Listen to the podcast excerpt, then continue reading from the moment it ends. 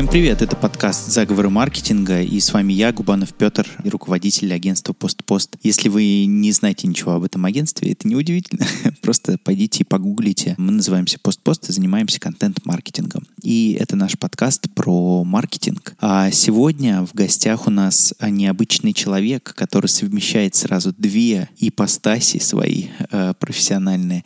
Это Александр Кубанеишвили. Сам Александр работает в МТС, он расскажет об этом чуть-чуть позже позже, но мы с ним говорили не об МТС и не о его основном виде деятельности, говорили о его обалденном проекте Digital Club. Кто не знает, что это такое, это такое сообщество, в котором уже больше двух тысяч э, участников. Это сообщество находится в Телеграме и объединяет э, участников из digital отрасли. Вот я сам попал в это сообщество где-то наверное, несколько месяцев назад, а то и полгода уже прошло, где-то на моменте его э, очень, очень быстрого роста и уже успел поучаствовать в нескольких офлайн мероприятиях, в том числе в платных, вот, и мне показалось, что э, это то, чего рынку не хватало, и мы договорились с Александром э, пообщаться о том, как они построили это сообщество и чему стоит поучиться комьюнити-менеджерам и людям, которые хотят взаимодействовать со своей аудиторией на каком-то новом уровне. Как мне кажется, мало кто разбирается в том, как строить комьюнити и э, как его вовлекать, как монетизировать. Обо всем об этом мы поговорили с Александром, и давайте же э, вперед вперед, послушаем его внимательно.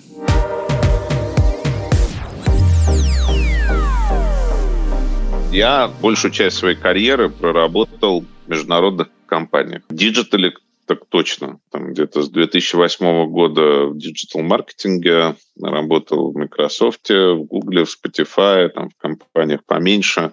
Мое предпоследнее место работы была компания RTB House, э, один из лидеров динамического ремаркетинга. Вот. В данный момент я вот с июня этого года работаю в МТС как директор по перформанс-продуктам. Мой путь вообще вот в таком медийном бизнесе, он начался с MTV. Точнее, нет, даже с, с журнала. Я работал в журнале «Искусство управления» в начале 2000-х менеджером по развитию бизнеса. Вот. И дальше я, так сказать, шел следом за аудиторией, которая перетекала из печатных СМИ в электронные, потом работал на MTV а потом, соответственно, вовремя перетек из телевидения, перетек в диджитал. Почему именно в диджитал ты перетек? Ну, я так понял, что и волею судеб, э, да, но а, ты же там остался в итоге. Почему так произошло? Что тебя привлекает в этом? Ну, прикольный, динамичный бизнес. Как мне кажется, хорошее соотношение между возможностью заработать, получить какое-то профессиональное развитие, при этом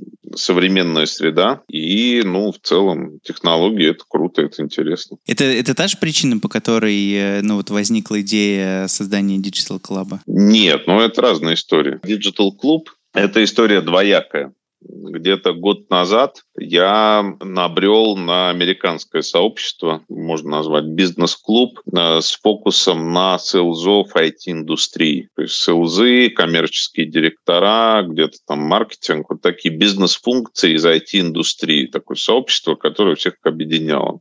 Достаточно динамичное, большое, с хорошей интересной бизнес-моделью. И мне захотелось запустить нечто подобное в России. Я, в общем, вступил в то сообщество, начал смотреть, как это работает изнутри, и возникла идея запустить нечто такое в России. Это была такая первая мысль о том, как я вообще про сообщество задумался. Но так как у меня была основная работа, то эта мысль, она вот на уровне мысли оставалась. Потом э, осенью мы запустили такой Digital Poker Club, бросили клич Фейсбуке, а давайте сделаем покерный клуб. И там буквально за пару часов откликнулось 100 человек даже больше. И тогда я подумал, что, в общем, есть огромная тяга на рынке к общению. То есть, понятно, ну, как бы и в покер поиграть хочется, но так или иначе за этим стоит желание общаться друг с другом, там, встречаться, общаться, проводить э, время вместе. А потом, уже непосредственно в марте, э, это произошло относительно случайно. Я встречался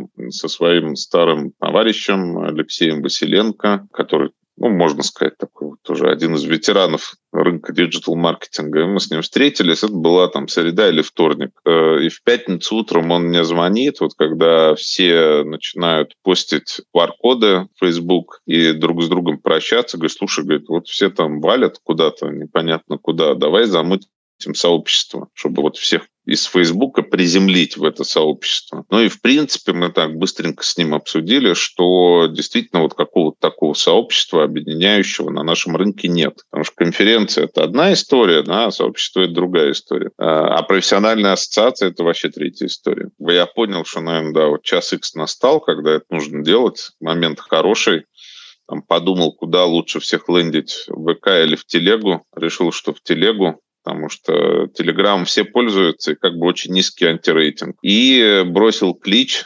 давайте мигрировать в Telegram все вместе. Клич был подхвачен, и, собственно говоря, так вот э, все это и родилось. Круто. То есть, получается, среди э, как бы изначально диджитальных э, людей очень много азартных. Я, это первое, что я понял. Слушай, ну это очень интересно, потому что со стороны выглядело так, как будто все было уже готово, и как бы люди приходили, и все, типа, ребята, смотрите, вот у нас есть такой-то клуб. То есть, получается, это отчасти было таким стихийным решением, да, то есть перейти в Телеграм, но оно как-то со стороны выглядело достаточно стройно. Ну, оно вообще было не отчасти стихийное, а полностью стихийное. Тогда у меня такой вопрос. Ну, то есть вот со стороны это выглядит очень неорганизованно все. Я не помню, сколько было людей, когда я присоединился, но что-то там вот около тысячи, мне кажется. Сейчас, по-моему, уже больше двух. Как ты понял, как выстраивать вообще вообще структуру работы с комьюнити? То есть как вот это к тебе приходило? Расскажи, пожалуйста. Ну, это приходит до сих пор.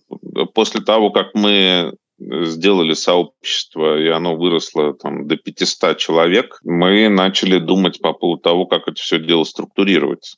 Соответственно, у меня было энное количество друзей, знакомых, у которых были свои сообщества. Э, на тот момент они мне казались большими.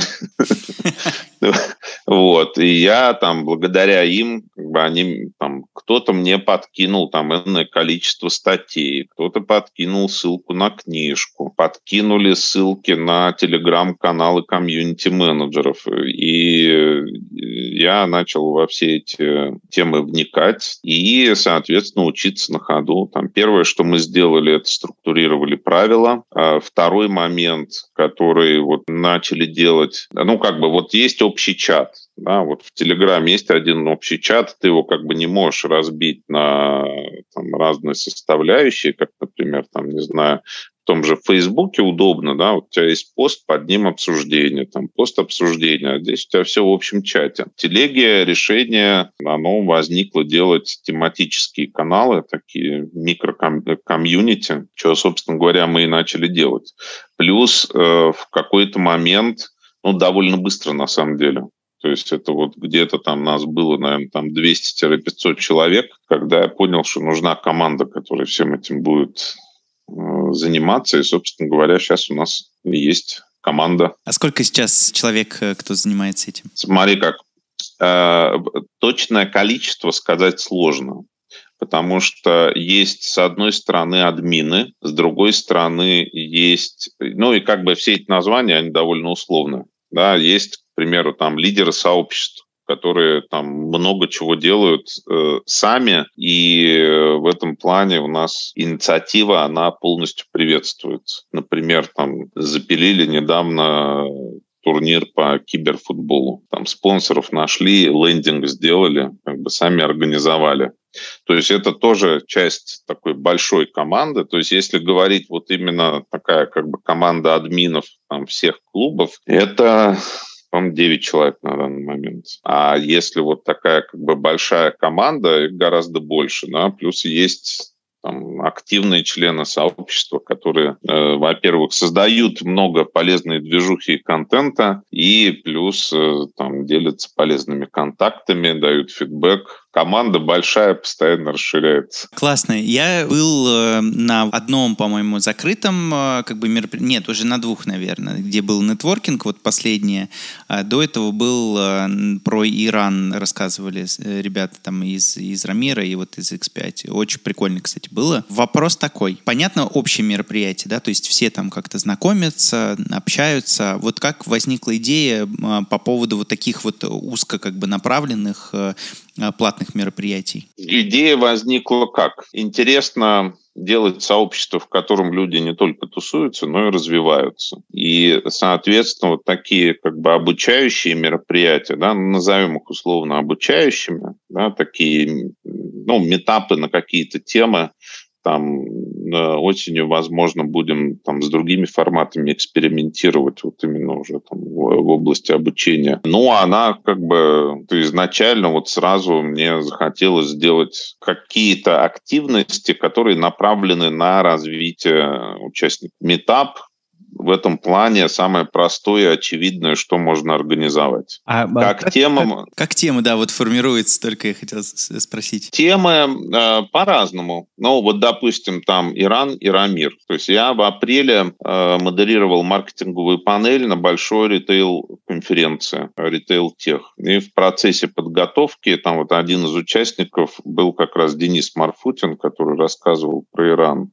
И в процессе мы с ним общались, и он упомянул, вот когда обсуждали, там, как изменился российский потребитель, он говорит, ну, что мы сейчас будем с тобой тут думать и гадать? Вот тут Рамир проводит целые исследования тему регулярные, как бы вышли уже новые исследования, вот там мартовские. Так возникла идея пригласить коллег из Рамира. А дальше я его спросил, ну вот как ты считаешь, там у нас какой сценарий там, развития Северной Кореи для Ирана? Он говорит, ну, скорее, наверное, Иран. Как бы изучал опыт Ирана, поэтому на Иран похоже больше. Ну, так как человек изучал опыт Ирана, это интересно. Да, изучал э, иранскую диджитал-экосистему, я предложил Денису с этой темой выступить. Он это, с этим прекрасно справился. Очень интересная тема. След, как бы следующий этап у нас был про Web3 и NFT. А, интересно было разобраться, что это такое что входит в эти понятия. А, отчасти то, что заинтересовало меня на тот момент, вот часть вот этого самого Web3, это так называемые DAO, децентрализованные автономные организации. Ну вот как раз э, в ракурсе управления сообществом это интересная тема, поэтому было интересно в нее погрузиться. Плюс было понимание того, что это будет интересно не только мне. Да? Если бы это было интересно только мне, наверное, там не, не собралось бы 40 человек. А так это, в общем, тема хайповая, как бы все слышат, мало кто понимает, что это такое, людей, которые как бы это, там успели как-то пощупать их еще меньше, поэтому вот так родилась тема. И вот мы где-то в середине выпуска, а, и это традиционный момент, когда я попрошу вас поставить оценку, хорошую или плохую, а, лайк или дизлайк, мало звездочек или много звездочек в том плеере, в котором вы нас слушаете. Если вас не затруднит, напишите отзыв, а, поставьте оценку, это помогает нашему подкасту расти, а нам получать обратную связь, нравится вам или не нравится, и что конкретно. Буду очень рад любой оценке, даже самой плохой. Это будет очень здорово. Спасибо вам большое. Вот э, выбор места как обусловлен был? Почему это НУР? И как вообще вот людям, э, которые модерируют сообщество, находить места вот для офлайн встреч? С НУРом все довольно просто. НУР принадлежит полностью или частично, не знаю, Мите Горелику из известного агентства МГКом. Мы, соответственно, встречались с Сашей Казаковым, который один из руководителей МГКома. Это был как раз вот март, то есть мы уже замутили сообщество, а э, вечеринку первую еще не делали. Я думал, где ее можно организовать. Как бы Нур э, выплыл первым, потому что как бы место такое уже намоленное для диджитал аудитории, плюс довольно большое. Плюс, что немаловажное, модное. То есть это модное место, Э, с очень удобной локацией, э, большое, которое может вместить такую нормальную ораву людей, ну и с вкусными коктейлями и хорошей кухней, что важно, опять же. Ну и, соответственно, мы там э, с Казаковым встречались по какой-то там другой бизнесовой теме, и я ему говорю, слушай, вот хочу в Нуре сделать, как думаешь, там можно, не можно? Говорит, вообще не проблема, вот я с Митей поговорю.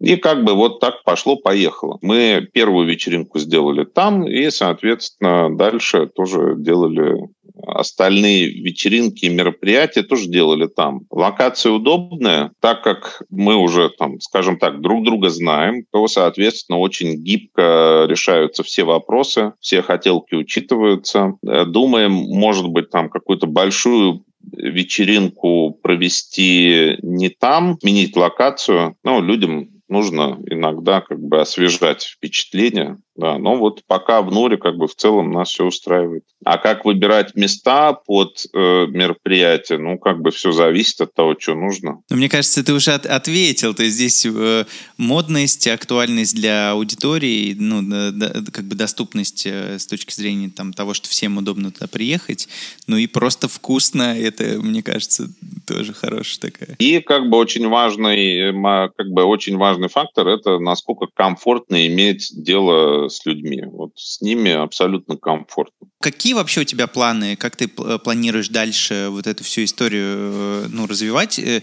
как я понимаю, она достаточно успешно, как ты сказал, стихийно запустилась. Какие у тебя планы, ну вот э, так в двух словах? Если в двух словах, то дальше расти. Мне кажется, ну, точнее, как, вот я уверен, что 2000 – это не предел. Вполне может быть там и 3000 человек в сообществе, и 5000, и 10 Вопрос в том, как структурировать общение, как структурировать вот информационные потоки так, чтобы всем было комфортно, это вопрос вот на каждом этапе роста нужно будет решать. Но мы этим занимаемся. Наполнять сообщество новыми сервисами и проектами планируем будем. Но у нас довольно так, мы рекламщики, собственно говоря, и мы рекламщики, аудитория рекламная, как бы, и вот когда там, я с людьми общаюсь и всплывает тема диджитал-клуба, то, как правило, первый вопрос, как, ну вы что, как это монетизируете? Как бы вопрос